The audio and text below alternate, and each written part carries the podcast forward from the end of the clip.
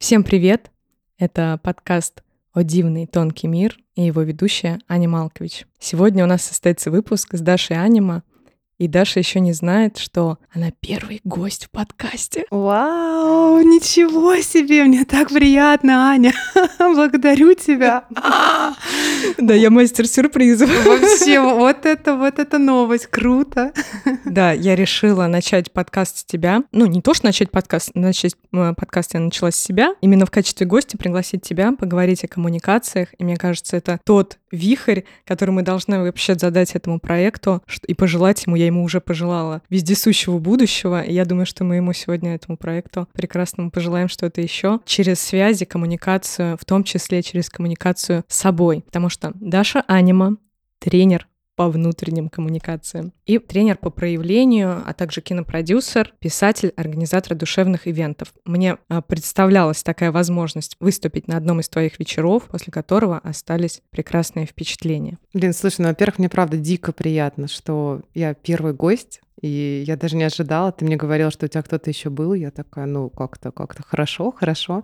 И я согласна, что это такая самая важная тема. Было же такое исследование, где 80 лет оно длилось, и, по-моему, продолжает длиться. Пытались изучить, что для человека значит счастье. И в итоге, пока ученые пришли к выводу, что счастье самое главное для людей — это тот уровень коммуникации, которых у них есть к концу жизни. То есть если у них все хорошо, у них есть семья, близкие друзья, у них хорошее ощущение вот именно общения с людьми, то эти люди чувствуют себя более счастливыми. И то есть счастье не зависит от денег, счастье не зависит от каких-то домов. Я соглашусь с исследователями, так звучит, как будто я соглашусь с исследователями, но все равно, что коммуникация — это самая главная сила, которая у нас есть, потому что через коммуникацию мы можем быстрее исполнять свои мечты. Вот пример. Вчера а, я была на мероприятии, я тебе рассказывала, и как раз а, девушка на одном из моих мероприятий высказала свою мечту, что она хочет сделать сольник. Я согласилась, ну, не согласилась, я сказала, давай я тебе помогу. Я ей помогла, и к ней сразу притянулось так много людей. И вчерашний сольник было порядка, мне кажется, 60 человек на этом сольнике. Прошел просто бомбически. И я, ну, честно говорю, это за счет того, что у нее такие связи с людьми, что ее творчество, оно в прогрессе X10 может проявляться. Это вообще прекрасно. Действительно, через вот это, через свое умение общаться, причем мне кажется, это, знаешь, э, иногда, что это какое-то, этому невозможно научиться. Ты либо этому открываешься, этим коммуникациям, прорабатывая в себе какие-то качества, которые это отталкивают, либо тебе это просто не нужно. То есть вот если тебе нужно быть коммуникабельным человеком, который хочет собой охватить э, общество и хочет, чтобы общество охватило mm-hmm. его, то это будет происходить в твоей жизни. Есть же очень много людей, которые вообще не понимают, а зачем? Зачем тебе столько знакомых нужно? Зачем вообще все это? И как тебя вообще там хватает на такое количество людей? Для многих это трата энергии. Но это понятное дело, что да, все равно это энергозатратно, да, вести общение с большим количеством людей но опять-таки вопрос не в количестве на коммуникации, а в качестве. Все-таки как-никак. То есть тут не и обязательно... в расставленных границах. И в расставленных границах, сто процентов. Но вообще, мне кажется, изначально, я с тобой соглашусь, что нельзя научить. Вот поэтому все вот эти именно тренинги, которые мы научим вас знакомиться, и вам говорят, чтобы познакомиться, вам надо подойти к 10 людям, что-то им сказать. Мне кажется, это не совсем так работает. А первое, с кем нужно научиться коммуницировать, это с собой. И вот если у тебя очень крутая внутренняя внутренняя коммуникация с тобой, тогда внешняя, она получается уже больше на автомате. Да, ты можешь брать эти лайфхаки, но именно качество будет определять, насколько ты качественно, ну, как ты сказала, личные границы. Это же тоже про коммуникацию с собой. А понять, что мне сейчас это не ок, и сказать другому человеку мне не ок. Но если ты не понимаешь, внутри не можешь сам собой сказать, то ты и другому не скажешь. То есть это связь с собой такая. Что вообще для тебя? Э, вот прям вот по деталям ты можешь разложить, что такое коммуникация с собой, помимо расстановки границ? Для меня коммуникация с собой — это, во-первых, не ругать себя. То есть, когда что-то происходит плохое, ну, у нас же у всех есть внутренние голоса. Я же не единственная, да, у кого есть внутренний голос, который сама с собой разговаривает, да? Ну да, я периодически говорю, что а даже внешне проявленные люди — это часть меня, которая пришла, чтобы мне что-то сказать. Да, вот. И мне кажется, очень важно, а, чтобы вот этот внутренний голос, он был на твоей стороне. Он был адекватный. Конечно, он мог в какой-то момент тебе сказать, слушай, это не ок, давай подумаем, как может сделать по-другому. Но, мне кажется, бич современного общества заключается в том, что мы очень привыкли себя ругать. Зачем я так сделал, как я так мог? И вот это самобичевание внутреннее, оно в итоге потом вылазит на внешний план. Мы начинаем ругать также других, а это как бы нам ничего хорошего ну, в будущих коммуникациях не делает. То есть первое — это бережное отношение к себе через свой внутренний голос. Вот это внутренняя коммуникация. Второе — это действительно, можно назвать это какой-то внутренней интуицией, границами, то есть что ты определяешь, что мне ок, что для меня ок, что для меня не ок что я хочу, чего я не хочу. И ты, главное, ты самому себе это можешь сказать. Даже вплоть до, э, я, знаете, иногда дают э, такое упражнение, когда, типа, как это прокачать? Вот иди в магазин, и, например, смотри не на цены или в ресторан, и смотри не на цены, а вот спрашивай самого себя, я хочу сейчас это яблоко. Вот я чувствую, что сейчас мой организм хочет это яблоко. И вот если он хочет это яблоко, иди и покупай. То есть не иди с позиции «так, это дорого, дешево, это мне не нужно», «так, а это быстро сгниет» или что-то в этом духе. То есть это самая такая маленькая, маленькая история, которая может ну, научить слушать внутреннего себя, свои внутренние желания и вот настраивать свою внутреннюю коммуникацию для какого-то более четкого для тебя определения. И здесь нельзя сказать, что твой внутренний голос, понимаешь, а, может, должен, должен каким-то образом разговаривать с тобой. Нет, мы же все разные. У нас у всех внутренние голоса абсолютно разные. Я недавно спросила одну знакомую, говорю, слушай, давай сделаем такие посты. Я говорю, я сейчас в отношениях, а ты нет. Напиши, пожалуйста, а, типа, почему тебе ок быть не в отношениях? Вот ты никогда не ноешь, не воешь не страдаешь без отношений. И она говорит, слушай, я никогда не задавала себе этого вопроса. Я такая, прикольно. Представляешь, вот есть люди, ну, наверняка у тебя там есть знакомые, которые мучаются без отношений, постоянно об этом говорят. А есть люди, которые реально даже все вопросы не задают. Ну, я представляю, да. Это, кстати, интересная вообще тема. Но я думаю, что это отдельная тема про то, что мы не задаем себе или задаем себе вопросами, почему у меня нет отношений. И когда мы поистине задаем себе этот вопрос, а ответы очень нас могут удивить. То есть, если мы, например, в жажде отношений пребываем и задаем себе вопрос, почему я их на самом деле не хочу, то есть это же все проявляется то, что ты не хочешь. Вот, и вот эти ответы в этом соединении с собой, в разговоре, в диалоге, они приходят. Ну да, да. Но здесь именно интересный вопрос, что типа, это прикольно иногда, что у нас, у некоторых людей нет, вы знаешь, смотри, у нас же есть роли, да, есть внутренний критик. Ну, есть, mm-hmm. да. И вот вопрос, этот внутренний критик, это глава твоей внутреннего мира или нет? Внутренний критик вообще для чего? Для того, чтобы тебя адекватно в реальности э, держать. Он нужен для того, чтобы если ты сделал, например, говно работу, ты такой, блин, ну реально говно сделал. Ну да, ну, взять ответственность. Да, взять то, ответственность. Но если внутренний твой критик — это твой главенствующий персонаж, и он просто тебя уничтожает, то, скорее всего, выходя в мир, тебе будет очень сложно коммуницировать, потому что ты будешь чувствовать себя постоянно в этом состоянии. По пунктам. Бережное отношение к себе, умение чувствовать свои желания, свои границы, а, говорить изначально это самому себе, определять. И внутренняя коммуникация, третье, это не ингредиент скорее, а какое-то дополнение. Для меня это про то, что вообще научиться с собой разговаривать. То есть заставить себя с собой разговаривать или вообще сфокусироваться, то есть прийти в это состояние, где не просто так, ну почему у меня нет отношений и уйти в сериал в какой-то mm-hmm. или в чтение, а так, дорогая, вот ты что-то тут э, заикалась про отношения. У тебя сейчас нет отношений. Почему у тебя нет отношений? Угу. Сесть, расписать. Там, например, вот письмо для меня является, наверное, таким самым ярко выраженным, действенным механизмом, как можно вообще это все увидеть. Потому что иногда на словах ты думаешь, думаешь, думаешь, крутишь, да. и оно как бы, а завтра ты опять хоба, вот, и ничего не имеешь. Смотри, вот такой вопрос. А может ли быть такое, что вот, ну, ты задаешься вопросом, ну, почему у меня нет отношений? И у тебя, ну, не находится ответа, но при этом ты начинаешь находить ответы на это в пространстве, причем разными какими-то опытами. Например, смотришь фильм, получаешь вот это знание. О, блин, так у меня так же. Или там слышишь чью-то историю, например. Э, я считаю, что да, конечно, нам мир тоже подсказывает и с нами вообще разговаривает. Ты никогда не делал так, задаешь вопрос, идешь гулять и смотришь, что тебе люди отвечают? Ну, просто какие-то ну, прохожие. Такой, блин, вот он секрет раскрыт. Да, как работает Таро. У меня, кстати, будет выпуск про онлайн-расклады, вот как раз на эту тему, как ну, все такие же, блин, ну, реально же моя ситуация да, тут да, сегодняшняя, да, да, как это возможно? Вот, я очень хочу с тарологом об этом поговорить в дальнейшем. Ну, это прикольно. Я не знаю, я с одной стороны понимаю, что это некое волшебство, ну честно, а с другой стороны я понимаю, что это фокусировка нашего внимания. То есть чисто психологически это тоже можно объяснить, почему это работает. Да. Вот такие. То есть мы вылавливаем то, что на самом деле нашему мозгу нужно, и поэтому мы такие, о, подтверждение, подтверждение. Вот, но вопрос здесь, наверное, немножко в другом, а в том, что, конечно, мы можем выходить в мир, но знаешь, мне кажется, иногда мы слишком часто это используем. Я вот представляю, наверняка ты, может быть, сама попадала или видела, когда человек там идет на какой-нибудь, не знаю, тренинг или к подружке, и ему говорят, у тебя проблемы с самооценкой. Человек такой, блин, наверное, у меня проблемы с самооценкой. И начинает себя этим уничтожать. То есть, мне кажется, иногда люди выключают критическое мышление, ответственность своего внутреннего голоса и начинают слушать все, что они говорят. То есть критическое мышление это тоже а, инструмент для общения с собой. Оно должно быть включено. Конечно. То есть ты можешь, ты должен слушать, что тебе говорят, но фильтровать информацию, то есть не принимать все, что о тебе говорят, на свой счет.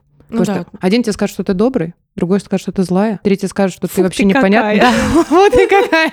Если ты будешь все это воспринимать как то, что мир мне говорит это обо мне, нет, тут нужно разделять. Это о тебе говорят или это люди говорят о себе, и они просто как бы через тебя это говорят. Потому что здесь вот очень такая тонкая грань понять, когда информация приходит для тебя, и хорошо бы ее взять и подумать, что с этим делать, а когда люди начинают просто говорить сами о себе, и тебе не нужно ее принимать на свой счет. Да, и тут, кстати, вот к вопросу именно о коммуникации, многие же уже знают про эту фишку, и ты оказываешься в ситуации, в какой-то невыносимый, пытаешься дать отпор, а тебе говорят, да ты все о себе ты говоришь. И ты так смотришь и думаешь, да, наверное, лучше просто ничего никому не объяснять. Mm-hmm. Вот. То есть именно как выстраивать коммуникации там, где тебе в первую очередь нужно позаботиться о себе. Да, вот это я говорю, здесь такая вот эта тонкая грань, а вот эта история, как э это все твое зеркало. Да, да, да. Меня бесит. Причем тут зеркало? Подождите. Факты. Это факты. Какое зеркало? Ну, то есть все ситуации очень разные. Конечно, иногда тебя могут отзеркалить человек. А я вчера сидела со знакомой, и она мне рассказала историю. Он говорит, меня бесит один парень на работе. Вот как мне простроить с ним так коммуникацию, чтобы он меня перестал бесить? А я ей предложила такой вариант. А она говорила, что он такой немножко, ну, типа, на работу забивает, может уйти, там, сказать, на два часа, потом вообще не прийти, ну, такой,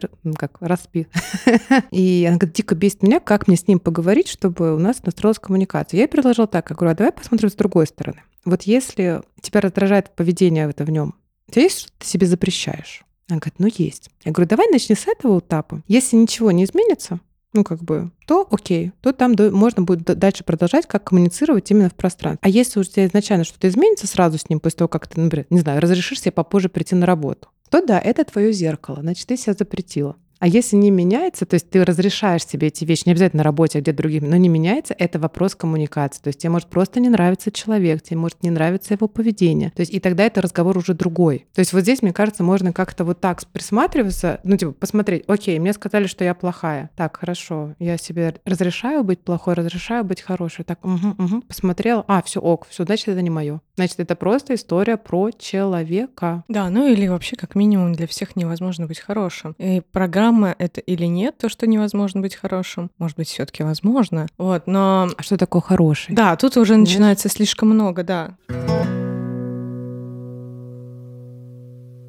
Кстати, в плане коммуникации а, начала общаться с людьми на площадках, потому что здесь ну, район, где мы живем, и у многих много детей я стала узнавать разную информацию про школы, которые здесь, и поняла, что это очень интересно. Да? Да, там такие разные программы. Видимо, из-за того, что район благополучный угу. еще, такое, ну, отношение людей к образованию детей классное, вот, внимательное. И вообще сейчас, я так поняла, в государственных школах очень похоже, как в частных.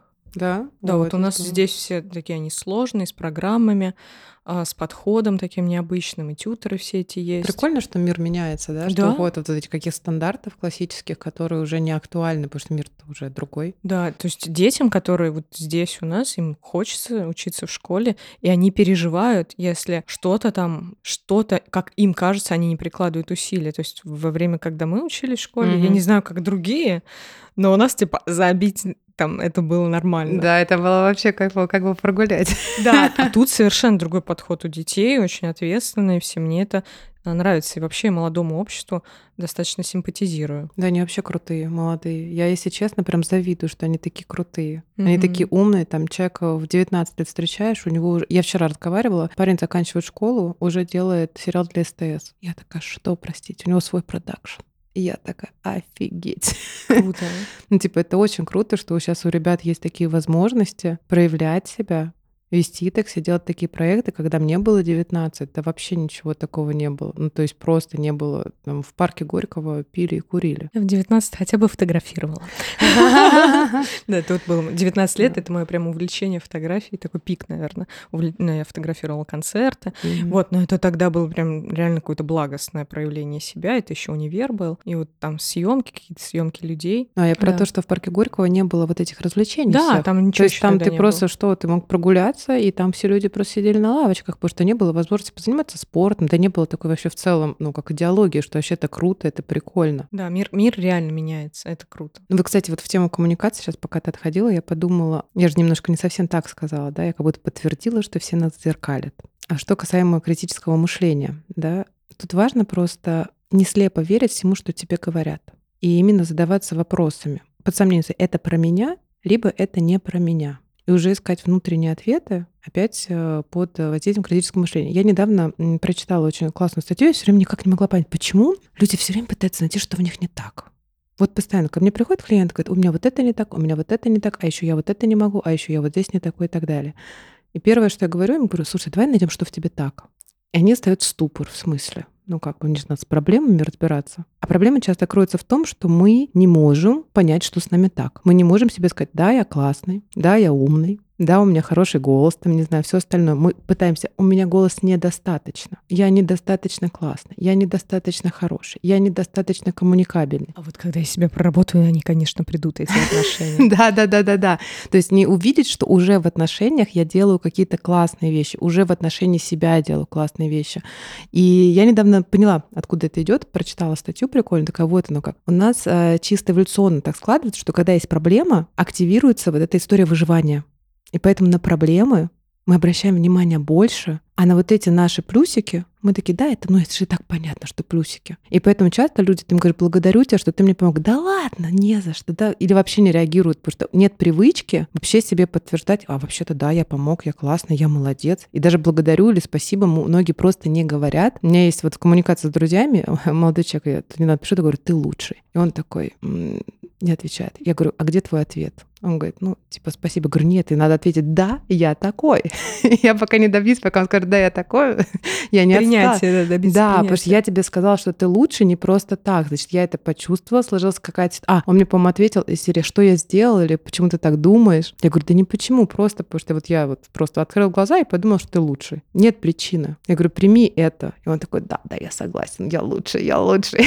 Ты заметила вообще, как э, поменялось в нашем даже поле, там, я думаю, что в твоем и в моем мы как-то сейчас в более-менее объединенном таком поле пребываем, а что сейчас уже все-таки по-другому. То есть у нас, например, даже сложилась такая а, там ситуация, не буду ей делиться, э, она как бы не очень такая она останется личной. Вот, и я хочу проявить какое-то уважение к тебе и я нахожу в себе это уважение, которое я хочу проявить, там, защитить тебя в совершенно несправедливой, на мой взгляд, ситуации, важный э, момент, на мой. Не, может быть, это не объективно, это вообще не имеет значения. Для кого-то, может быть, ты не права. И я проявляю вот это уважение и чувствую твою благодарность за это. И я понимаю, что в этом такая ценность э, коммуникативная. То есть мы действительно там нашли друг друга и даем друг другу там поддержку в том, в чем нуждаемся. И я утверждаюсь в том, что, блин, произойти может реально все, что угодно, и иногда нужно поддержать близкого тебе человека, и э, насколько это важно для всех нас. Конечно, конечно. А еще важно увидеть, когда тебя поддерживают, не воспринимать это как должное.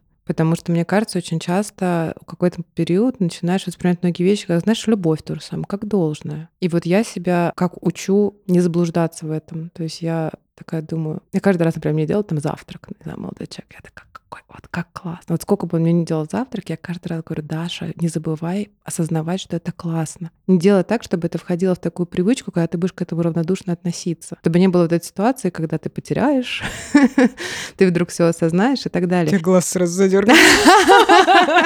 Ну, серьезно. И это только благодаря вот этой внутренней осознанности, внутренней коммуникации. То есть я для себя поняла, что мне важно ценить то, что делают для меня люди. Мне важно это видеть. Мне важно об этом не забывать. И вот я внутренне каждый раз себе говорю, цени это, цени это, цени это. Но и также я ценю то, что я делаю для других, и то, что я делаю, главное, для себя. Да, и таким образом, совместными усилиями с собой, все э, начинает меняться. И там ситуации, в которых раньше люди тебя, ну, совсем вообще обесценивали, появляются люди, которым ты сначала так непривычно смотришь и думаешь, это что, реально так? Или это человек играет? Просто это, наверное, какой-то невероятный эгоист, которому интересен только он сам. Mm-hmm. Вот. И его реакция — это просто какое-то кино, которое он тебе транслирует а может, это реально искренне. Вот потом ты ныряешь вот в это, блин, а это искренне, и в этом искренне ты проявляешь свое искренне. Получается, тандем а, или там какие-то солнце аж вышло. Я кто включил свет? Вот. Значит, и, хорошо, что ты говорим. Да. Солнце и, подтверждает. Да, и проявляется такое вот это взаимодействие тотально, крутое, движимое, очень круто. А у тебя часто, кстати, ситуация возникает про искренность? Просто у меня, я вот такая сама по себе, я правда очень искренне на берегу. То есть за счет этого у меня складывается быстрая коммуникация, потому что я, правда, ну, дико искренняя. И иногда это, как любое качество, иногда это мне работает в плюс, иногда в минус. Вот как всегда, доброта работает в плюс-минус, искренность работает в плюс-минус, стервозность работает в плюс То есть все качества, они дуальны. Вот, но э, то есть я могу натыкаться на ситуацию, когда моя искренность меня приводит к странным ситуациям, но тем не менее, я, например, редко себе задаю вопрос, а искренний ко мне человек. Почему-то вот у меня на автомате вот, мы сразу френдли такие, мы друзья, я очень там сразу быстро доверяю, готова делиться и так далее. Вот, и ну, это просто как вопрос интересно, как у, у тебя это? У, у меня э, складывается Часто, да. Ну, тут у меня, видимо, какой-то такой процесс прохождения переходный от недоверия к доверию. То есть mm-hmm. было очень много, где я очень наивно открывалась и получала какой-то негативный опыт. Опять же, за счет отсутствия коммуникации с собой, если уж на то пошло. То есть э, я там ну, ну растворялась в человеке или а, как-то была очень удобной, mm-hmm. вот, наверное. Даже это в любых, не обязательно в мужско-женских коммуникациях. Просто мне удобно было быть удобной, чтобы со мной взаимодействовали. Мне казалось это нормально, и в итоге я натыкалась на то, что э, ну какое-то искреннего чувства в свою сторону я вообще не получала, и мне это становилось болезненно, потом, а потом, когда я начинала себе возвращать себя, это не всегда было. Это всегда э, встречало э, жуткий э, отпор. Вот, и я понимала, у меня как бы маски слетали, и я думаю, так, э, значит, тут только я видела вот эту какую-то искренность, и что это вообще э, имело место для жизни. А на самом деле это я все сама построила у себя в голове, всему этому дала жизнь, и больше не хочу это питать, потому что мне сейчас интересно по-другому. И я вот начинаю учиться по-другому, но пока что я каждому человеку так практически смотрю и думаю, так, а не будет ли... Ну, то есть у меня есть вот эта некая боязливость, вот, но я изначально э, начинаю уже присматриваться к себе в первую очредь. То есть я... Своим ощущениям. Да, то есть у меня есть сомнения в человеке, но смотрю я в себя угу. в этом. И это уже и каждый раз смотря в себя, так, ну я тут себе нигде на горло не наступаю, а если пытаюсь наступить, то я этого не делаю, я обозначаю что-то, а, говорю вслух, и так как бы пространство нормально складывается, люди нормально реагируют. А, не то, что там все начинают играть по моим правилам, то есть это тоже какая-то другая крайность, но я начинаю видеть уже там, вот я тебе сегодня рассказывала, я сначала в человеке я вижу какого-то там конченного эгоиста, а по, войдя в общение, я начинаю видеть э, уже человека таким, вероятно, какой он есть на самом деле. Вот, и в этом уже вижу свет. Хотя самый прикол в том, что в своем, в своем таком душевном подсознании, в том идеальном мире, в котором я хотела бы жить, там, в творчестве, которое я проявляю, я вроде как всех людей изначально вижу такими искренним светом. Но какие-то вот там были программы, опыт установки, разные там травмы, которые мне мешали проявлять себя в этом плане. И сейчас я их потихоньку снимаю с себя и вижу, осознаю, другими словами, прохожу откладываю эту боль в сторону, начинаю доверять. То есть это очень такой многогранный процесс. Да, да, да, ты вроде бы изначально как бы понимаешь, кто ты и как все должно быть, как все должно складываться. И в итоге оно так и будет складываться. Но есть вот этот какой-то промежуточный процесс, в котором э, тебе, чтобы все это осознать, нужно обо все стенки, обо все стенки побиться, как будто бы. А с другой стороны, вот смотри, про критическое мышление. Давай на примере попробуем вот сделать прямо сейчас вот эту историю внутренний голос, критическое мышление. Представь себе, я сейчас тебе скажу. Аня, ты не доверяешь людям, и тебе нужно прокачивать свое доверие, потому что это неправильно. А, как коуч. Ну, как коуч, как, да, как вот коуч, как коуч да. такой. Я бы, честно, так не сказала. То есть, вот, ну, грубо ну, допустим, говоря, я... У меня опыт есть, кто мне подобное говорил буквально недавно. Вот, да. вот. Э, и Почему я так могу думать? Потому что, типа, я такая вся искренняя, вся вот такая т-т-т, и я хочу, чтобы все люди были такие же, как я. И вот в этот момент, по сути дела, твой внутренний голос должен включить критическое мышление. То есть если бы я по-настоящему тебе сказала как коуч, я бы сказала, Аня, на самом деле круто. То есть вообще все, что у тебя сейчас есть, все ок. Это просто твоя стратегия. Ты сначала присматриваешься к людям, а потом впускаешь более близкое поле. Это просто стратегия.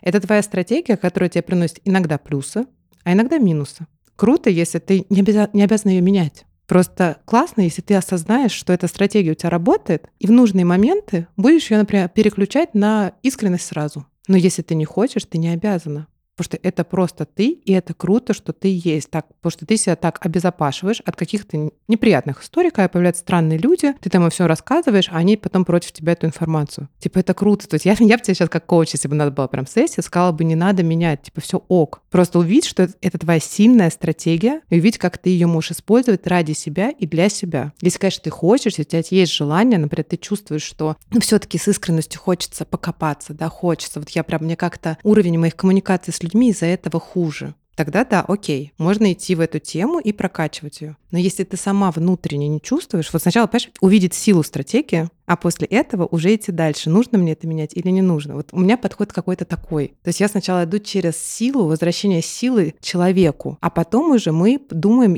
стоит ли нам что-то там менять, подкорректировать, немножко видоизменить. Мне кажется, это более правильный подход, потому что вот эта история, ах, все, ты не доверяешь, тебе нужно идти на тренинг ко мне по доверию.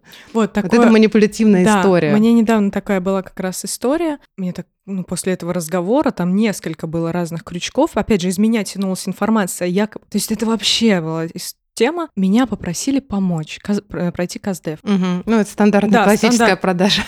Вот, я так, окей, хорошо. Пошла в это, обосранная оказалась по многим пунктам. И я так, ну, сначала я еще настолько себя не проработала, что меня вот так вот считывают. Потом я так, «Ну так, ладно, у меня сегодня просто тяжелый день. Начинаю, знаешь, mm-hmm. критическое мышление. Так, у меня сегодня тяжелый день. И потом вообще так уже, ну, меня вообще уже просто вселенная, наверное, бережет. На следующий там день, через три дня складываются такие обстоятельства, где я просто понимаю, что человек, который пытался мне только что продать на свой тренинг, прям там озвучивает это в конце. Вот я сейчас тебе его там продаю, он стоит там 250 тысяч. Через несколько дней просит у меня мои ресурсы некие, и я говорю нет. А если да, то только за деньги. Ну, я общаюсь с человеком на его же языке. На что мне высказывают, что есть вообще такие вещи, как дружба, и я как бы, мы, значит, не друзья. Я, я, понимаешь, для меня это было настолько ново. То есть в той ситуации я так, ну что, как же, как же я там плохой друг или еще что-то. И я думаю, так, если я действительно не готова сейчас человеку помочь в этой ситуации, значит мы не друзья. Ну, конечно. Да. Конечно. Но это, это еще про то, что, извините, дружба и работа это разные вещи. Да. Дружба срабатывает, я могу оказать бесплатную консультацию, или я могу помочь человеку с мероприятием, если я сама в этом заинтересована, я хочу, я готова потратить свой ресурс. Если я этого не хочу, это моя работа, которая оплачивается. И причем тут дружба. Да, ну тут как будто эти все манипуляции, и я начинаю это видеть и думаю, блин. И вот э, задним числом вспоминаю все, что меня зацепило на этом Каздеве, и думаю, так, Аня, ты уже столько проделала работы, идем дальше. Просто идем дальше. Не надо уже заморачиваться, хватит уже копать. Столько можно всего перекопать, столько отрефлексировать. Есть что еще осознать. Да-да-да. А, кстати, ты очень хорошую фразу сказала, что вообще спросить, а я там выспался, я в каком сейчас состоянии? Потому что это знаешь, как многие же тренинги построены на то, что тебя раскачивают очень сильно эмоционально. Например, ты там приходишь ранним утром, уходишь поздним вечером, и так там 2-3 дня, и к третьему дню ты реально эмоционально так сильно раскачан, из-за того, что физически, физиологически ты истощен. И вот в этом состоянии в тебя можно вложить все, что угодно. Я сама недавно ходила на один такой тренинг. Прикольный тренинг, я была с чем-то согласна, с чем-то не согласна, нашла свои инсайты. Правда, не скажу ничего плохого. Но я точно знала в первый день, что я не буду покупать их продукт, потому что я точно понимала, что он мне не нужен. К третьему дню я сидела такая, может, мне надо? Может, мне надо? То есть у меня настолько была расшатана вот эта моя эмоциональная составляющая. Может, мне правда туда надо? Может, надо? И я еле-еле сдержалась, написала друзьям. Мне говорят, Даш, ну подумай, если что. Через два дня я опять такая, да мне не нужен был тренинг. Я просто была уставшая, и из-за этого, ну, как бы это модель продаж так. И людям так продают. Поэтому чем больше, грубо говоря, на людей говна выкладывают и говорят, ты не такой, ты не такой, так легче продать. Ну, по сути дела, к сожалению, видимо, так работает сейчас маркетинг, хотя я все чаще вижу, как люди все-таки говорят из позиции силы. Давай найдем твою силу, давай раскопаем твою силу, давай тебя вот твою да. вот эту опору укрепим, с тобой уже все ок но мы можем сделать тебя еще более цельным, так чтобы качество твоей жизни еще стало лучше, потому что нет предела совершенства. Конечно, вообще мастера нужны. Я не могу отрицать того, что там все коучи такие. Конечно, нет. Но, опять же, поимев какой-то отрицательный опыт, у тебя уже начинает настолько интуиция хорошо срабатывать, а туда мне идти или нет. Например, даже вот бывает такое, что попадаешь к какому-нибудь мастеру, вот у меня недавно был такой опыт, я попала к телесному энерготерапевту, который мне очень сильно помог очень сильно помог. И прям вот такую какую-то заслонку, какую-то прям гирю вытащил из сердца. Я пошла к нему потом еще и, по-моему, еще. И потом я уже начала понимать, что, оп, да, он мне помог, действительно, прям вот это дар. Э, мне как бы такой произошел. Мама мне к нему отвела. Но дальше работа уже не идет э, эффективно.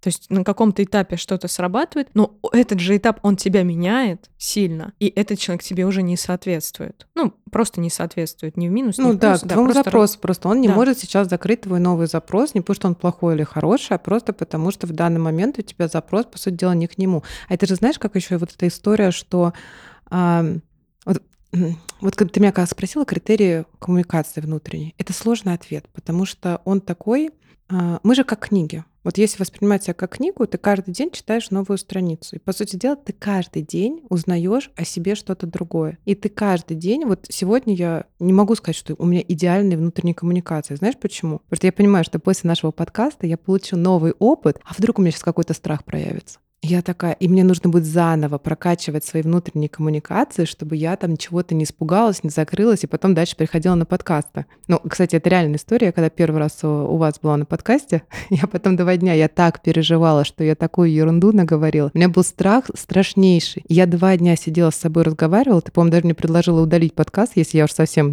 тревожная. Я два дня с тобой провела в таком состоянии. Дашенька, все в порядке, все нормально. Ну, то есть у меня просто сыграл страх. И потом вы высылаете подкаст. Я думаю, боже мой, какая девушка, как классно говорит. Я сама заслушала свой подкаст, а когда мне начали писать уже люди, кто прослушал подкаст, что им очень понравилось, что он был безумно, безумно приятный, легкий, что прям захотелось от начала до конца, я думаю, боже мой, это как хорошо, что я тогда с собой поговорила, что мы не стерли эту историю. Хотя в моменте мне было... Это был мой первый в жизни подкаст. Я испугалась вообще жутко. Я там, я клянусь, это такие были внутренние коммуникации с поглаживаниями, с убеждениями. Не пиши, Аня, стереть подкаст, пожалуйста, Дашенька, любимая моя. Ну, то есть это всегда... э, Хороший выпуск. Очень хороший выпуск. Да, послушайте подкаст «Есть что осознать» с Дашей Анима. Там еще в конце супер бонус, где Аня Спиркина читает свое определение любви, и все, кто был на записи, тоже читают, но от Ани Спиркиной там тоже божественно. Да, там вообще там, Там была. мурашки. И представляешь теперь, что если бы тогда у меня была внутренняя коммуникация такая негативная с собой, и я все таки повелась на этот страх, не поговорила, и сказала бы, Ань, ну ты бы удалила, потому что ну, вряд ли ты бы сказала, там, нет. Ну, я тебе тогда сказала, говори только до монтажа. Да, да, Да. да. Я просто помню вот это договори только до монтажа, я такая, пойду подышу. Думаю, ну, а я знаешь, как придумала? Я обманула свой мозг. Я такая думаю, если там получится плохо, я хочу прожить этот опыт, когда плохо. И вот так я обманула, ну, как бы свою вот этот страх, сказала, ну, получится плохо, значит, ты будешь не идеальный, прокачаем твою неидеальность. Классно же. Я вообще часто использую этот метод. Когда мне очень страшно, я такая, ну, пойду сейчас это накосячу, посмотрю, что будет. Я так на поэтический вечер ходила к ребятам из Lumen Poetry. Мне страшно было А ты вообще. читала на Лиментре? Да, да, я читала. Я мало того, что читала, они не захотели... Я же рассказы обычно читаю. Ну да. А ребята не разрешили мне рассказы, говорят, только стихи. Мне пришлось писать стихи первый раз в жизни. Слушай, ну это вообще классный опыт, а я боюсь все к ним идти. Иди вообще, у них очень классные. Я вышла э, такая, у меня еще там была такая ситуация, ну, семейная, не очень приятная. И я такая думаю, ну, я объективно понимаю, что я не поэтесса высшего уровня. Ну, правда. Ну, то есть у меня пока нет вот этого классного поэтического эго. Я такая, ну, если же будет все плохо, ну классно, я проживу, когда мне никто не поаплодирует. И дальше мне вообще ничего не будет страшно. То есть если я проживу вот эту ужасную ситуацию осознанно, что я сама на это иду, то ничего не будет. В итоге я читаю стихотворение и овации. Я такая, вау! Людям понравилось. Я не знаю, понравилось больше всех или меньше, давай, ну, без сравнения здесь. Но я видела, что реально был хороший отклик, и я так гордилась собой, что я тоже пошла вот в эту историю, попробовала, прокачала, договорилась с собой пойти в это. И не повелась на свои какие-то установки, страхи и вот какое-то там свое сомнение, я не такая, я жду трамвая. Да, у меня, кстати, есть такая же история ну, по поводу селекции 369. Я все не иду туда, боясь критики, обратной связи и конкурса, и вот этой истории, что вот, а, не надо себя в это. И как бы я понимаю, что это очень эгоистичная такая история. Потом я себе говорю, да ладно, отправь заявку, просто придешь, почитаешь, там все равно про эти результаты конкурса никто, кроме участников, не узнает. Вот, но я не могу, прикинь, решиться до сих пор. Но я вчера сходила на Люмен и поняла, что мне ближе все вот это без черного. Вот, мне ближе какая-то свобода поэтическая, какой-то... У меня, кстати, блин, ну все равно скажу, а, у меня раньше было отношение к поэзии, такое, что, ну, поэты как будто ради поэтов очень много в большой части. И вчера и Люмин, они подтверждают это, наверное, мое убеждение, но вчера я в этом почувствовала кайф. Угу. То есть раньше у меня было какое-то... Я же вообще начинала с сольных вечеров. Мне было вообще... Я, я пришла. Ну, ты вообще нормально. Люди к сольникам идут два года, сидит Таня такая, не, я начала с сольных вечеров, зачем мне вот это все вот это в команде, там с кем-то другими поэтами? Ну, да, ну, это же офигительно. Ты прикинь, какая ты сильная. Ну, это сейчас какие-то по... Сейчас какие-то поэты тебя послушают, думают, офигеть, смелая девушка, просто с сольника начать. Ну, просто с сольника начать поэтическую карьеру. Ну, это же офигеть. Да, ну, на самом деле там было не совсем так. У нас был первый вечер с э, Екатериной. Блин, я, Кать, прости, не помню твою фамилию. Просто она их несколько раз меняла. Вот, первый вечер у меня был с моей подругой Екатериной, и мы позвали наших друзей, мы никогда не выступали, и в какой-то момент я говорю, слушай, а тогда еще вообще особо не было популярно поэтические вечера, никто ничего такого не делал. Ну, Саша прозрачно делал, Люкшин, вот он как-то занимался, ну, это было прям минимуме. И у нас было пространство на Страстном бульваре, по-моему, в доме, где Чехов фехтовал. Я как сейчас это помню. Yellow Door так называлось место, айтишники там собирались. И нам бесплатно предложили там выступить. Мы собрали 70 человек, по-моему, у нас было. Это просто такие друзья. Я прошу прощения, я на секундочку прерву. А, это вот просто, знаешь, как опять принять свою силу. Человек такой, я просто, ну да, да нет, нет, я, это был не сольник, я была с подругой, я была с подругой. 70 человек на Страстном бульваре собрать, друзья. Огромное количество людей вообще не выставляют в Инстаграм себя, потому что боятся, что их друзья осудят. Ты представляешь, какая у тебя силища внутренняя? Позвать своих одноклассников. Это же вообще офигеть. У меня очень часто приходят, у меня, у меня были запросы от клиентов, которые говорят, я не могу там сказать, что я перехожу в новую деятельность в Инстаграме, потому что что обо мне подумают семья, люди, друзья. Сидит такая, Аня, Страстной бульвар. А, собрали 70 человек. Вообще крутая. Тут сейчас, мне кажется, должна очередь тебе людей выстроиться хотя бы на наставничество, что ты просто опытом поделилась, как у тебя так внутренне получается вообще не париться по этому поводу, а идти Какие, как ты выстроила коммуникация с этими людьми, что тебе не страшно вообще? Я всех лично позвала. Ну, как еще можно это было сделать? Ну, ты понимаешь, а у меня другой подход. Я могу сразу поделиться. Это, это в принципе, очень легкое знание. Это знание о том, как вот, вот, вот представь себе, у меня есть знакомый, знакомый э, Микита Франко. Это популярный писатель, э, написал книги, которые ну, реально читают. У него огромное количество почитателей. «Дни нашей жизни» он написал, «Окно во двор», по-моему, называется, «Тетрадь в клеточку». Короче, это популярная очень литература. Я горжусь тем, что я его знаю. Естественно, люди, когда идут ко мне, они гордятся тем, что я читаю стихи, я проявляюсь, я выхожу там на сцену и читаю. Ну, это по-любому так работает. Как по-другому? С чего стесняться? Наоборот, надо понимать, что если человек вокруг тебя проявляется, то ты смотришь на него и думаешь, блин, как круто, что я его знаю. И я так отношусь к другим людям. Это как я Никите как-то удачи сказала. Я говорю, ты прикинь, у меня на кухне играет твой трек, мой сын танцует под него, и ты можешь прийти к нему и пообщаться. Насколько это круто. Но это же, это фантастика. Если бы к моей маме пришел дельфин, например, в моем детстве, ну, я думаю, моя жизнь выглядела бы иначе.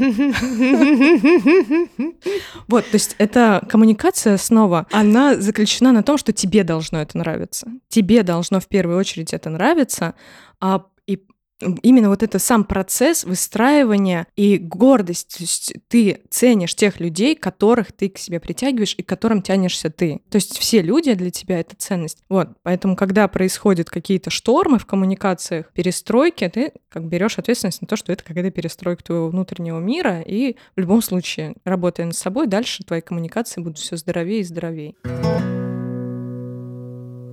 У меня, кстати, появилась гипотеза. А, вот, кстати, вот для того, чтобы самому не быть человеку, который вкидывает ненужные мысли в другого человека, можно всегда вот, ну, примерно так, как я сейчас скажу говорить. У меня появилась гипотеза. С одной стороны, я уже поняла, что это тоже моя история. Поэтому я скажу, если откликнется, просто на подумать. Если не откликнется, то как бы, значит, это моя. Может быть ли такое, что есть вот этот небольшой страх пойти в поэтические вечера, где много людей, потому что там есть вот этот момент конкуренции, что кто-то будет лучше. Вот я просто не люблю формат, когда, я считаю, нельзя поэзии говорить, и вообще почти вот в творчестве, кто-то лучше. Вот эти форматы конкурсов, мне кажется, они нечестные. И я не очень их люблю. То есть, э, как не люблю? В плане, я хожу, мне ну, нормально. Там я не выиграю, мне вообще все равно. Я вот когда пришла на поэтический вечер к ребятам, я заняла третье место. Я вообще прифигела. Я вообще не поэтесса, заняла третье место. Ну, то есть... У них конкурс был? Да, у них э, там было голосование, ты занимаешь место. Вот. А мне было нормально с этим. Ну, то есть мне было абсолютно все равно, я супер гордилась собой, что я вообще пришла. Ну да. А потом мне еще сказали, что я такая смелая выступила, я классная, я еще получила такие крутые отзывы. Да еще вообще классных три стиха на самом деле написала. Я все говорю, не поэтесс. Ребят, не слушайте меня, нормально, я начинающая поэтесс, все хорошо. Это видите, пока внутреннюю коммуникацию здесь не прокачала. Ну вот, но, например, на своих мероприятиях я никогда не делаю конкурсы, потому что я считаю, что я не понимаю, как можно оценивать, ну, оценивать. Я негативно, крайне негативно вот. отношусь к этому. И э, вот мой друг Роман Якубсон, он высказался даже про селекцию весьма, весьма нелестным образом. Ольга даже сделала репост в сторис 369, что вот что люди типа говорят. Я не видела этого репоста, но я видела, что Роман писал. И для многих поэтов, и для меня в том числе, вот это ну, конкурс, он, ну, вот эта субъектизация, это для чего? Для, для эго выиграть в конкурсе или проиграть в конкурсе? А, или для творчества все-таки. Ну, как возможность выступить, и тебя там увидит новая публика, да, я это принимаю. Самоутвердиться, да, в принципе, тоже нормально. Но, короче, пока не могу разобраться, идти туда или нет.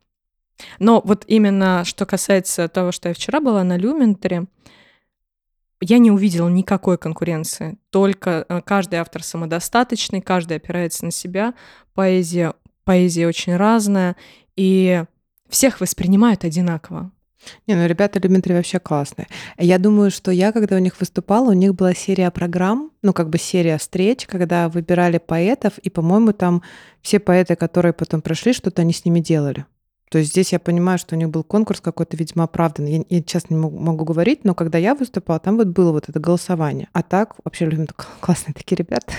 Если вы увидите мероприятие, зайдите. Гоша, Приветики, Максим.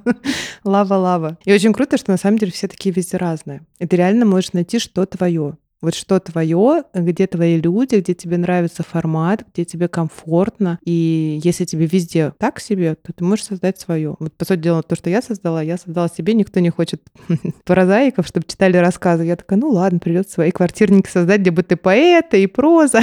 И музыка. И музыка. Ну, как бы я такой выход для себя нашла. Хотя я искренне люблю всех других поэтов, и на многие мероприятия хожу с удовольствием. На 369 была один раз. Вот как раз, когда Никита первый раз выступал, вот я ходила, была группа поддержки. Я помню Ольги. Я да. Помню, да.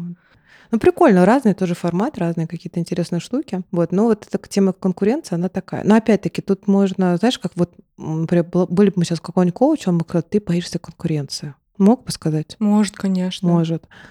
А я считаю, может быть, да, в какой-то момент, да. А, ну, честно, если вот вглубь себя, я просто... Это не совсем мой формат. То есть мне нравится не быть постоянно победителем, мне нравится просто побеждать. Мне не надо побеждать кого-то.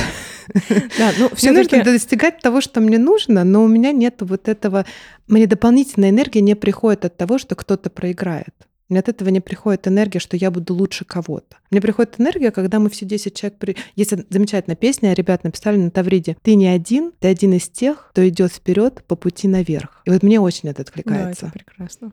Вот как-то вот по моей душе, по моей физиологии это круто. Хотя есть люди, у которых реально вот этот дух соперничества, это ну, просто у меня тоже к нему уважение. Просто я не такая. Да, и все-таки какое-то, ну, не то чтобы оправдание 369, я не считаю, что этот проект стоит оправдывать или не оправдывать, он такой, какой он есть. Это конкурсная основа придумана для того, чтобы разные поэты, вообще абсолютно любые, пройдя конкурс, могли попасть на основной вечер поэтический. То есть раньше это по одному принципу набирались авторы, теперь на самом деле, э, на самом деле, вот мы, многие не принимают эту селекцию, но я хочу сказать, что гораздо лучше увидеть, как поэт читает э, свое стихотворение. Вообще никто лучше поэта этого стихотворения прочитать не может. И на этом этапе оценить, может ли он попасть дальше на вечер, чем по файлу, вордовскому файлу понять, ну, конечно, как бы, да. подходит его стихи или нет, потому что это вообще не объективная оценка совершенно. Ну вот поэтому опять вот эта история, она не хороша, не плохо. Вот эта селекция, вот эти конкурсы, это, ну, действительно, а как выбрать? А как выбрать? Вот как так выбрать без вот, конкурса? А так, так получилось отдельное мероприятие, плюс там еще дается обратная связь, такой тоже, знаешь, с одной стороны провокационный момент для поэта, а что мне там скажут? С другой стороны, я пошла специально послушать, что за обратная связь, какого она качества, насколько она вообще болезненная, потому что у нас есть некий опыт отзывов, знаешь, всяких каких-то комиссий о поэзии, где тебе говорят, ну, тут у тебя ты вообще это не поэзия, все такое. Здесь, конечно, связь максимально нежная, и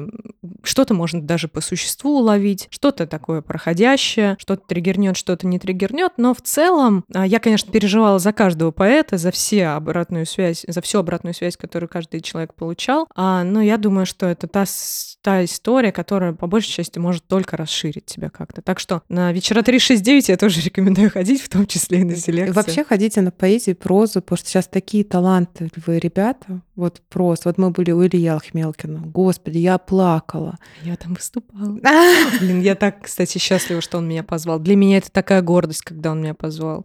Он меня выделил а, из большого количества своих знакомых поэтов. Я прям готовилась к этому выступлению, вышла, и я, я очень переживала до, а когда я вышла, я так, оп, в целом-то я уже могу уверенно стоять на ногах и не падаю вроде бы. Я, я же раньше все сидя читала, то есть у меня вот это вот идет, теперь я могу стоять. Это, кстати, круто, мне нравится. Вот, вот этот твой новый формат, мне тоже он нравится, он прикольный. Да. Это он другой, и это классно. А, кстати, э, про этот вечер меня спросили, не помню кто, мне говорят, а почему тебя не позвали? И вот это, мне кажется, вопрос про внутреннюю коммуникацию. Я такая говорю, да я не знаю. Ну, то есть у меня не было, у меня не возникло потом мысли, а может быть, Илья ко мне плохо относится? Или, может быть, я плохой какой-то человек, у меня плохая проза, поэзия? То есть я такая, ну почему-то он меня не позвал, потому что он принял решение позвать других. Ну, то есть это не влияет на мои отношения с ним. И вот мне кажется, когда внутренне в такой ситуации у тебя возникает разговор из серии, ну не позвал, ну как бы ок. Для меня эта ситуация нормальная, и наоборот, я рад посмотреть, как мои друзья выступают. Тогда это тоже такой показатель, что значит, как-то твоя внутренняя коммуникация на хорошем уровне, на хорошем. Ну, правда, то есть я прям я услышала это такая, не знаю, у человека, видимо, какие-то сравнения есть, вот ему как-то вот, а это не мое. Ну, ну есть... конечно, конечно. Он очень, я знаю, что он очень многих хотел позвать, у него был некий такой регламент, да, и поэтому, видишь, я даже на этом фоне, я понимаю, что насколько а, насколько это действительно ценный был ход с его стороны. Это, ну, я даже до конца не могу вот это осознать. Ну, это очень круто. Да. да. Я тебя поздравляю. И да. Ливу просто замечательно. В общем, еще раз повторю, сейчас огромное количество талантливых людей. И вот э, все вот эти мероприятия, где выступают поэты, то, что мы сегодня назвали Lumen Poetry, 369, Inside, Made Inside, и Poetry поэтариум Парфеновой, ну, это который я вот сейчас знаю. Прям вот, если вы никогда не пробовали ходить на такие вечера, прям сходите, это круто. Это прям реклама всех... Э, а, ничего? Ну, твоих тоже, Даш, ну, это тоже У меня вечно без названия. Если что, к Даше Анима тоже ходите, у меня просто вечно название меняется. У меня нет такого бренда, кроме моего имени. Вот, ну, за Дашей, да, можно следить за мероприятиями. Я надеюсь, что Даша будет меня приглашать еще к себе. Вот, а я пока не буду звать ни на какие мероприятия, но, может быть, скоро тоже что-нибудь придумаем. Хотя, ты знаешь, я реально понимаю, что следующие, вот если я буду опять в домашнем делать, это потрясающе делать дома. Ну вот реально очень крутая атмосфера получается. Но мне лучше сделать бесплатно, но очень закрытое мероприятие. То есть супер по спискам, вообще никаких, а, потому что первый раз было круто, были все свои, да, как-то. А потом, бац, вроде все, часть тех, кого я позвала, а еще часть пришли какие-то, кто-то с кем-то. И это у меня дома происходит. И уже такое как бы, да, весело, много людей, круто. Там, я не знаю, у меня, мне кажется, был вечер, там, ну, тоже человек 70 дома. Ну, это, это перебор. Мама мне пишет, это фотошоп? Вот, и то там не все на этой фотографии. Оль 369 собрала, кстати, эту фотографию. Мама говорит, как вообще вы поместились, все просто непонятно. Вот, и мне хочется все равно, да, воссоздавать эту домашнюю атмосферу, потому что дом — это защитная такая какая-то конструкция для своих людей. Хотя ты знаешь, кстати, вот опять же к вопросу коммуникации. Свои и чужие люди. Есть у тебя такая история? Mm, да, э, ну, у меня так, у меня наверное, сразу, когда я смотрю на человека, в 90% случаев, 95%, я стараюсь к нему относиться уже как к другу. Ну, то есть у меня, правда, вот этот мой уровень доверия, я не знаю, это мой грех, моя сила. Но через какое-то время по копленным людям я понимаю, не мой человек. То есть он неплохой, он просто не мой. Мне с ним а, физически и на уровне энергетики тяжело. То есть и когда я чувствую, что мне начинает тяжело становиться с человеком, какой бы он ни был классный и так далее, я, например, отстраняюсь, потому что что-то вот внутренне у нас не сходится, и лучше отстраниться. И, ну, к сожалению, да. Ну, не может, ну, слушай, а как может быть ситуация, что все свои? Ну, типа, вообще... Только на твоем квартирне. Да, только на квартире. Но там все равно, там же ограниченное количество людей. То есть, да, мы все люди, все остальное, но иногда это, ну, это нормально, что какие-то люди тебе не подходят. Если бы все друг другу подходили, пары бы не образовывались, потому что вот мы как любовь ищем, мы пытаемся найти подходящего нам человека. Представляешь, если тебе любой мужчина вот подходил, расскажи, давай, ты такая вышла, как... и тут первого поперечного, первого встречного поперечного, все, ты мой. И... Да, Даня поперечного. Ты такая вышла, и там Даня поперечный просто. И он мой. Не, ну серьезно, то есть это же нормально. Мы подбираем себе людей по схожим ценностям, по схожей энергетике, по схожим мыслям. При этом важно, что завтра, через неделю мы изменимся, и они могут нам уже не подходить. Это тоже нормально. Кто-то пошел по одному пути, кто-то по другому. И вот поэтому опять вот это коммуникация с самим собой всегда почему самое важное. Чтобы понять, что человек пошел по другому пути, он неплохой, он просто все уже ваши дорожки пока расходятся. Потом, может быть, сойдутся. Вопрос просто, как ваши дороги разойдутся. Разойдутся они на мирной основе, что вы ок-ок, или вы устроите там такую бойню. Вертеп кровавый. Да, что просто потом никогда вот это осядет так в мозгу, вот это плохое такое состояние. У меня есть, правда, вот в жизни пару людей, с которыми я никогда в жизни не буду взаимодействовать, потому что они оставили такое вот у меня состояние, я аж от одного их имени меня бросает в дрожь. Я такая, боже мой, боже мой. Хотя они, может быть, уже изменились. Но из-за нашего расставания у меня прям, о, господи, не, подходите ко мне. То есть такое тоже есть. Я же, ну, хоть э, говорю, тренер по коммуникации, но я человек. Не забывайте, пожалуйста, что это не значит Бог, который всегда со всеми идеально коммуницирует. Ну, то есть а, я не хочу людей вводить в ложное заблуждение. Вот, не знаю как. Мне немножко странная позиция, как говорят там, не знаю, специалист по этим отношениям. Это не значит, что у человека будет всегда идеальные отношения. Ну, я, кстати, недавно читала такую фразу, что сапожник без сапог вполне может помочь, потому что э, человек, который всю жизнь находится в каких-то там поисках или работе над каким-то вопросом, но при этом так и не добивается результата, все равно может делиться опытом и подсказками такими необходимыми давать, такие необходимые подсказки давать, которые с тобой сработают. И опять же вопрос к внутренней коммуникации, что ты можешь убрать вот эту оценку этого человека и просто увидеть, его механизм тебе подходит, да. и не всегда важно, что он у него срабатывает или нет. То есть не, вот это же очень частая история, вот эти все книги про счастье, там много рабочих механизмов, но некоторые их а, авторы там либо сошли с ума, либо убили свою жену, либо еще что-то с ними там произошло. Все так и только так, и говорит, что однозначно, то это, мне кажется, не совсем верно, потому что слишком много есть дополнительных условий. А, то же самое про коммуникациях. У меня дико легко идут коммуникации с молтоки. То есть если меня запустить и сказать, познакомься со всеми, пять минут все будут меня знать, я буду всех знать, а еще как дополнение все друг с другом перезнакомятся. У меня вот эта коммуникация смолтока и быстрых знакомств, она работает идеально. У нас есть даже с одной моей подругой, у нее более развита тема вот продолжения таких доверительных коммуникаций на долгое время. И мы часто, когда вместе ходим, я говорю, так, я сейчас быстренько всех совсем познакомлюсь, дальше к тебе отправляю.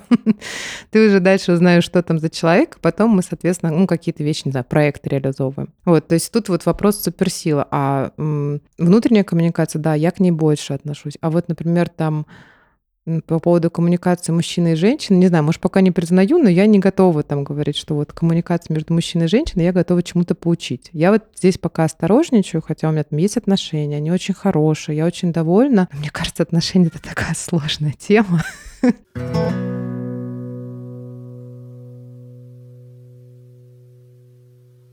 Мне вот знаешь, о чем хочется очень поговорить? Я все-таки все равно хочу эту тему поднять. Видеть силу в себе, равно видеть силу в других людях. И вот очень важно, мне кажется, а, попробовать такую стратегию, не искать, что с тобой не так, и работать со своими проблемами, задачами, а попробовать обмануть систему. Изначально увидеть сто процентов, увидеть, принять, признать, что вот эти во мне вещи так. Потому что я еще раз повторю, вот даже твоя история собрать 70 человек, на первый полусольник, давай назовем это так. Да, через неделю у меня был сольник, кстати, а, в театральном Ты проезде. мне скажешь, да, я классная вообще, я супер. В театральном проезде у меня был э, сольник.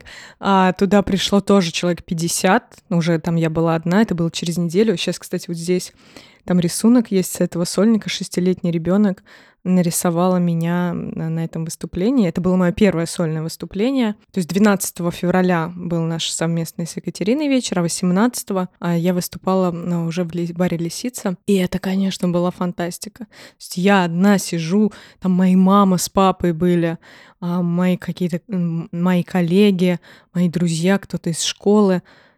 И это было очень круто для всех. И это же продолжилось, в принципе, в вечерах, которые я делаю дома. Вот скажи, как ты это сделал? Вот что у тебя было внутри за коммуникация с собой в этот момент? И какие у тебя были коммуникации с другими людьми, что вот сложилось два мероприятия с таким большим количеством людей. Мне кажется, это прикольно будет людям, которые мечтают об этом, послушать, потому что даже вчера вот мы были на сольнике девушки, она, у нее был главный страх, никто не придет, никто не придет. У меня тоже он есть каждый раз. Это важно. Я каждый раз, когда собираю какой-то квартирник, я думаю, ну, придет человек 10. Я там, кто, кто сколько уже пришло? Ну, уже 20 пришло. Ань, там уже 50. Хорошо. Нормально. Ну, для меня, во-первых, важно. Для меня важно это. Я часто прям, ну, зову людей. То есть я проявляю... У меня есть вот этот персональный подход к каждому. Я не рассылаю, стараюсь не рассылать э, рассылки какие-то. А я прям в диалоге очень часто кого-то зову. Например, на самый лучший вечер, который был в конце прошлого года, я ездила знакомиться с людьми и звала их. То есть у меня, а, ты знаешь, однажды, ну это будет шутку сказано, но мне пришло такое, что в прошлой жизни я была Гарри Гудини. А Гарри Гудини, чем... И когда я прочитала про Гарри Гудини, вот один момент — он меня удивил, э, и вот он именно со мной совпал сильнее всего. Гарри Гудини жил, жил в начале 19 века, если я не ошибаюсь, и тогда такого понятия, как реклама, особо не было. Гарри Гудини был буквально одним из первых, кто вообще придумал рекламу самого себя. Он сам себя постоянно рекламировал, и мы знаем его за счет того, какую работу над этим он проводил. И понятно, что сейчас, конечно, блогеры там достигают невероятных масштабов саморекламы, SMM, вот это все. Мне это как раз не дано. Пока что, по крайней мере, я не научился. Я абсолютно не умею продвигать себя через социальные сети. Но у меня очень большой объем личных коммуникаций. И все люди... Я не подписана ни на кого, с кем я не знакома в жизни. Я не подписываюсь на людей. Но если мне там что-то очень нравится, или я очень сильно планирую познакомиться с человеком, я могу подписаться. Вот, то есть если это прям дело недельный какой-то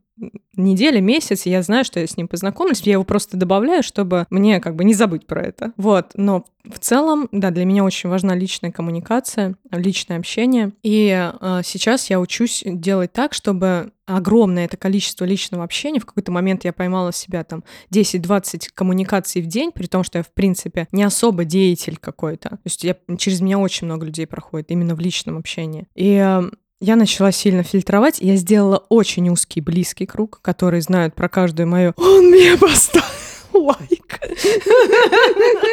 Это там один-два человека, один только может знать что-то подобное. Мы встретились с ним взглядом. Вот. Раньше я могла рассказывать это многим. Теперь я это никому особо не рассказываю, только вот есть доверительный круг. А и люди, которых я очень уважаю, которых я называю друзьями. То есть для меня, у меня был даже, знаешь, такой период, когда я говорила, для меня все равны. Я не выделяю лучших друзей. Для меня все лучшие друзья. И как раз моя близкая подруга, ее это жутко раздражало, она не могла это понять, как это вообще так. У нас вообще нет практически границ, а я ей говорю, что она такое же как бы место в моей жизни занимает, как э, ну, любой другой человек. И я ей как бы, вот мне надо было так проявиться, я ей переломала какие-то жесткие программы привязанности в этом. Жестко очень было, жестоко с моей стороны. А она впоследствии все-таки своим, э, скажем так, максимальным сближением и принятием меня на том уровне, на котором мне это необходимо, показала, насколько она действительно близкий мне человек, подходящий. Вот в качестве того, с кем я могу разделить весь свой внутренний мир, который, ну, не всем вообще далеко нужно знать. И у нас с ней там даже есть практика, про которую я буду отдельно рассказывать в подкасте. И как раз э, про наше общение я там рассказываю. И есть у меня лучший друг еще. То есть это люди, которые прям огонь и воду реально прошли. То есть я, у меня даже был, знаешь, стих, а, что никакие испытания для моих друзей, да все там, там мои друзья, там свой человек, я всех вижу. Жизнь мне показала, что все немножечко не так. Но при этом я люблю коммуникации, люблю людей, просто очень сильно сейчас расставляю границы. Мне кажется, прикольно здесь мысль может быть, что не обязательно быть друзьями со всеми, и это не равно, что у тебя будет там мало людей. Ну, то есть, по сути дела, ты, ну, что ты говоришь, что ты не со всеми прям друг-друг, у тебя есть маленький, узкий, близкий круг, но тем не менее 70 человек приходит. То есть это просто люди, с которыми приятное общение, они тебе интересны. А еще что я выхватила очень классную вещь. Многие же боятся знакомиться, потому что из серии «Где я?», а где он? Вот это очень часто установка, где я, где он. А у тебя, по сути дела, я добавляюсь, если я знаю, что я с ним познакомлюсь. То есть у тебя какая-то как будто бы внутренняя есть хорошая установка, ну, хорошая, плохая, опять плохо говорить-то, конечно, но установку, ну, как бы, да, супер тавтология, да, получилась вообще? Плохо, хорошо, хорошо, плохо. Да, боже мой, это так сложно говорить без оценок, это просто хочется научиться, а все равно это хорошо и плохо везде маячит. Вот, но мне просто очень понравилось э, вот это как будто бы, не знаю, есть она у тебя нет, я просто ее так считала для себя, может быть, у меня она есть, вот это опять, видишь, как надо долго томно говорить, что я достоин знакомства с любым человеком, что нет вот этого ощущения, что я не могу познакомиться. Я добавляюсь, и я, значит, скоро с ним познакомлюсь. И вот нет, ну вот это, понимаешь, принижение себя перед другим, потому что я точно знаю, что у многих такое есть. У многих даже... Э, у меня есть даже в моем общении, если я не улыбаюсь, люди вообще ко мне не подходят, потому что они думают, что я стерва. А, ты же манифестор. А, да, генера... манифестирующий а, генератор, да. Ну, вот. А когда я улыбаюсь, то есть сразу все понимают, какая я и так далее и тому подобное. И, но я точно знаю, что я, я вчера встретилась с одним человеком, который подходит ко мне и говорит, Даша, привет, как твои дела? Я была уверена, что он вообще меня не запомнил, не знает, кто я, не знает моего имени, а оказывается, запомнил. Я такая, вау, прикольно. Я, я только думаю, почему только ты мне не написал? Ну, ты, тебе, если там, тебе понравилось, как, там, не знаю, поэтесса, ты бы со мной что-то, почему ты мне сам не написал? А люди иногда не пишут, потому что, наверное, ну, я про этого человека не знаю, просто, наверное, иногда люди думают, что там ты не ответишь, или что ты там какой-то, не знаю, супер важный, у меня есть даже лучший друг, который говорит, я говорю, Виталь, почему ты мне не звонишь? Он говорит, ты все время занята, наверное. Я говорю, ты спроси меня, занята я или нет. А я страдаю, что ты меня обо мне забыл. Он говорит, да я смотрю там твои истории, ты все время там, у тебя какой-то кипиш, там дела, дела. Я говорю, ага, и кипиш, дела, дела. Я сижу вечером одна. Конечно, ты мне позвонил, ты не звонишь. А сама? И сама. Ну, поэтому я ему пишу сама, говорю, что такое. Вот, но я к тому, что просто часто возникает вот это страх, что я не могу написать этому человеку, потому что я буду ему неинтересен, либо я меньше его, не знаю, подписчиков меньше, ну, там, ну, куча, да, там может быть вариантов. Вот. А прикольно, когда мы понимаем, что, во-первых, за спрос денег не берут, можно написать, ну, если тебя пошлют или не ответят, окей. Но написать вообще всегда можно, познакомиться. Я, я даже не обращаю внимания, если мне не отвечают, бывало такое. Вот один раз. Один раз. Так, давайте это сейчас... Я не обращаю внимания на этот один раз.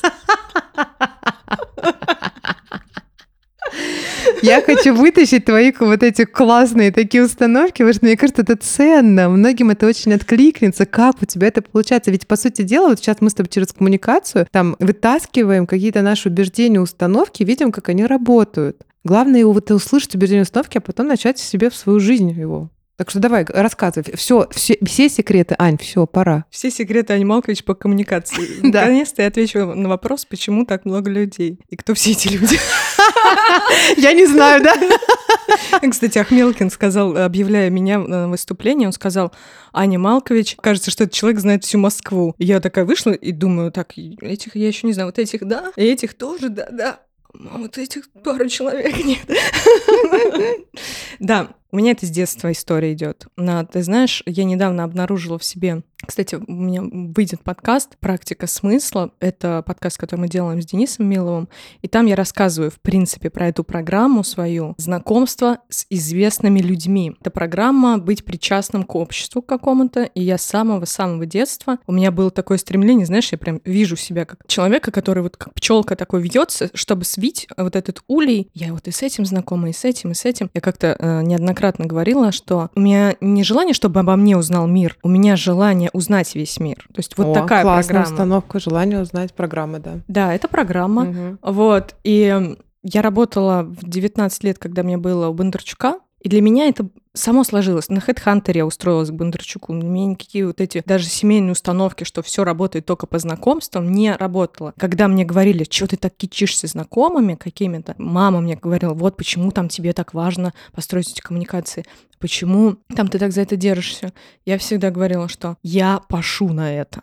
То есть у меня а с детства было вот осознанное такое, так, мне нужно простроить эти коммуникации, мне нужно там себя показать, проявить. Я очень сильно стесняюсь. У меня сейчас еще с возрастом чуть мне стало полегче, но иногда я впадаю в состояние, в котором я, например, пребывала, когда мне было 20 лет. Опять же, я тусовалась в очень яркой, э, в ярком таком сообществе, у нас было много там известных людей, и разные какие-то пересечения, там сегодня ты едешь на вечеринку, там продюсеры Первого канала, завтра ты едешь куда-то еще, тут театр, там, короче, кино, тут актер, тут музыканты. И я помню, что я себя чувствовала отвратительно, но я каждый раз в это шла. То есть мне всегда было страшно. И даже вчера, когда я ехала на этот Люментре, я еду и думаю, так, я туда еду, меня там ждут, а меня там ждут, но неважно, я туда еду. И у меня еще была такая тема, я часто тусовалась одна, у меня не было такого, что так, мне нужно пять человек, чтобы со мной для уверенности, чтобы пойти на какую-то тусовку. Меня на тусовке забрасывало как в омут какой-то. И мне просто не оставалось выбора, как, кроме как знакомиться. И будучи неуверенным вообще в себе человеком, с максимальным количеством комплексов, поэтому меня никто не удивит, кто скажет, блин, а мне это сложно. Мне это тоже сложно. Мне кажется, вот это так круто, то, что ты сейчас говоришь, потому что, мне кажется, есть часто ну, такие заблуждения. Вот ко мне тоже так относятся. Люди видят, что я общительная, и говорят, ну тебе все легко. А у меня тоже бывает. Я иногда прихожу всякое. в ступор. Я вообще иногда прихожу, такая думаю, слово не могу вымолвить, фразу не могу сказать. Как с этими людьми познакомиться? То есть у меня тоже бывает, да, большую часть времени, когда состояние хорошее, правда, я прям запросто. Но и бывает наоборот. И ты права, бывают страхи, бывают провалы, бывают неответы. И мне кажется, вот это самое важное в то есть, если, например, человек хочет прокачать коммуникацию, он должен понимать, что он их прокачает не до какого-то идеального результата, когда он будет идеальным супергероем, который, не знаю, перезнакомится вообще все и вся и всегда, а когда просто уровень будет выше. И за счет выше уровня коммуникации у него будет выше уровень жизни. А главное, возвращаясь опять к внутренним, если у него не получится сегодня покоммуницировать, это будет тоже ок. Да, и вот тут как раз, что вот меня изменилось между мной 20-летней и мной сейчас. То есть раньше я в это шла с трудом, и я чувствовала себя хреново в этом. То есть я стою например, как-то, ну, как у меня есть это выражение, не пришей кобыли хвост, не знаю, куда метнуться. Вроде бы меня все знают, вроде бы я там со всеми знакомлюсь, но как-то я смотрю, там кто-то вот там не общается, у них какие-то общие темы, а я прям, ну вот ни туда, ни сюда, я не понимала. И мне казалось, блин, я там не нравлюсь, сюда не могу вписаться. Иногда мир что-то даже подобное подтверждал. Иногда где-то я находила своих людей, которые меня вообще любой принимали, то есть типа, вообще там зародились э, супер близкие друзья какие-то. Тоже, ну, люди, которые всю жизнь прошли со мной. А сейчас я иду, да, мне стрёмно, а там нужна я или нет. Хотя у меня вроде там есть как бы самой, у самой перед собой некая задача, там пообщаться с кем-то, ну, можно сказать, для создания чего-то. Я иду, и все равно вот это волнение. Но в целом я прихожу и думаю, ну, волнение есть, мне все равно надо здесь быть. Плюс офигенно. Я люблю свою жизнь, то, что я пришла в крутое место, классное мероприятие, классные люди. И вообще не важно, кто я для них, потому что я для себя вообще ок. Я стою в крутом э, состоянии, в крутом месте, наслаждаюсь жизнью. И все, и мне, в принципе, уже больше не нужно. И вот из этого состояния все остальное получается сверх, и получается ого-го как. То есть вчерашняя история, она максимально сложилась для меня благостно. То есть я опять же увидела, насколько вот у меня появилась вот эта открытость и легкость именно из состояния, что мне уже действительно ок с собой. Вот хотя волнение никто не отменял. Конечно, вообще. да это нормально, но это как ощущение. А мне очень, кстати, а, зацепила сейчас фраза, которую ты сказала, что, по-моему, ты сейчас сказала же, да, что никто не знает, кто ты, ну да, то есть, в принципе... Да. да. Я недавно была на Волге, а, мы записывали влог, и там была такая же история. Мы приехали, и мы просто сразу начали что-то какой-то борщ варить, что-то там сидеть, на катамаранах поехали кататься. И уже на следующий день, когда я уезжала, я такая, вдруг надо хоть узнать, кто эти люди. И только в конце э, я узнала их должности, роли, ну, как бы в социальном мире. Я поняла, что это так прикольно, вот такой род эм, проведения эм, знакомств, когда ты знакомишься сначала не с ролью человека, там ты директор, предприниматель, а когда ты знакомишься с человеком. А об этом, кстати, меня на этому моменту меня научили. Я была на вечеринке, где, кстати, познакомилась с Олей 369, после которой очень сильно развернулась вообще моя коммуникация с людьми, появились новые люди, открылась такой, скажем так, а, туннель в пространство. Вот на той вечеринке, очень хорошо помню, была девушка, но видно, видно, что она богатая очень, состоятельная дама, и она сказала, что вопрос, чем ты занимаешься, это вообще мовитон. Я очень хорошо это приняла, потому что пока мы в светском обществе, давайте интересоваться друг другом, а не то, чем и кем мы можем друг другу обернуться. Пусть это раскроется потом. Вот, но давайте начинать с того, что мы просто будем понимать, э, кто перед нами стоит, и нравится нам этот человек или нет, или без нравится, его регалий. Да. Да. Но вот это получается даже можно сказать, что это такой некий лайфхак коммуникации для того, чтобы не идти к человеку за его должностью, а попробовать увидеть вообще, а кто этот человек. Потому что можно, конечно, пойти за должностью, но если человек будет не очень тебе откликабельный, то ты, когда начнешь с ним работать, например, взаимодействовать, тебе будет плохо. Поэтому вообще тут очень выгодно для самого же себя идти не от роли, а от человека. Он мне ок или он мне не ок. И то же самое, я помню, у меня была однажды консультация, и молодой человек сказал, что он хочет войти в более большое общество, но у него есть такой затык, что, ну, он же как бы по финансовой стороне меньше, чем вот люди, которые как бы выше него. А как с ними общаться? И я говорю, смотри, окей, по финансовой есть разница. А давай возьмем другую а, вашу стезю. У тебя есть ребенок, и у этого богатого человека есть ребенок. На этом уровне вы равны. У вас есть общие темы, вопросы, с детьми, понимаешь? И то есть заходить можно в коммуникацию с ощущением, вот здесь мы равны, потому что у нас обоих есть дети. И дальше узнавать, узнавать. То есть ты убираешь вот этот гнет разницы, например, денежной, ну или в любом, ну, понимаешь, да, сферу. То есть того, это как некий такой лайфхак, как познакомиться с человеком, который тебе кажется, он круче тебя. Найти, что у вас на одинаковом уровне. Да, тебе будет легче с этим человеком начать коммуникацию, потому что ты не будешь себя чувствовать на позиции ниже. А с позиции равных всегда коммуникация более, ну, продуктивно проходит. И дальше уже, соответственно, конечно, ну да, разница, разница есть. И как раз если ты, тебе интересно узнать, а как человек зарабатывает миллионы, то ты узнаешь об этом, потому что ты увидишь, ну, его другую жизнь. Да. Понятно сказала? Да. Да, все. Ответ такая, знаешь, когда внутри мысль такая четкая, выходит, я думаю, так, так, я все сказала.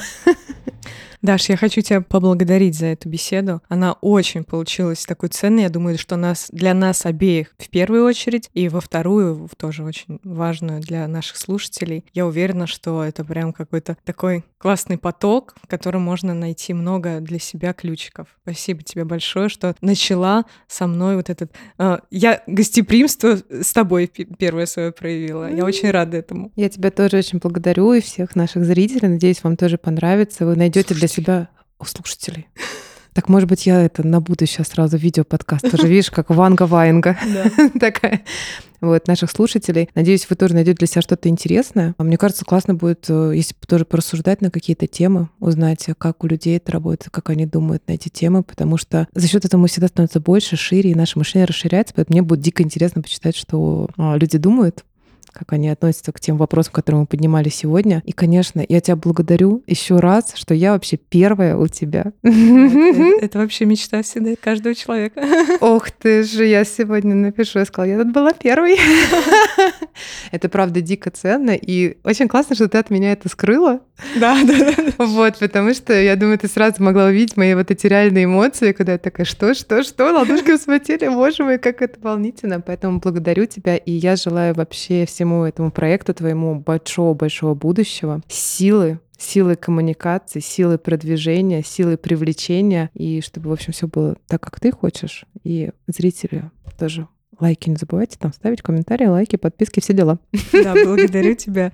Обязательно подписывайтесь на телеграм-канал. Я выложу информацию про Дашу и фотографии с нашей записи. И я думаю, что там, наверное, будут какие-то еще дополнительные ссылки, поскольку мы очень много сегодня чего обсудили, и это тоже хочется как-то прикрепить. Я думаю, что мы там даже расскажем про все поэтические вечера, а, Конечно. которые упоминали и так далее. То есть Вся информация будет дополнительно предоставлена для вас. Пишите свою обратную связь, делитесь действительно своими историями коммуникации. Это очень интересно. Вот, приходите на наши мероприятия, знакомьтесь друг с другом, выстраивайте здоровые отношения. Всем пока. Я не один, я один из тех, кто идет вперед по пути наверх.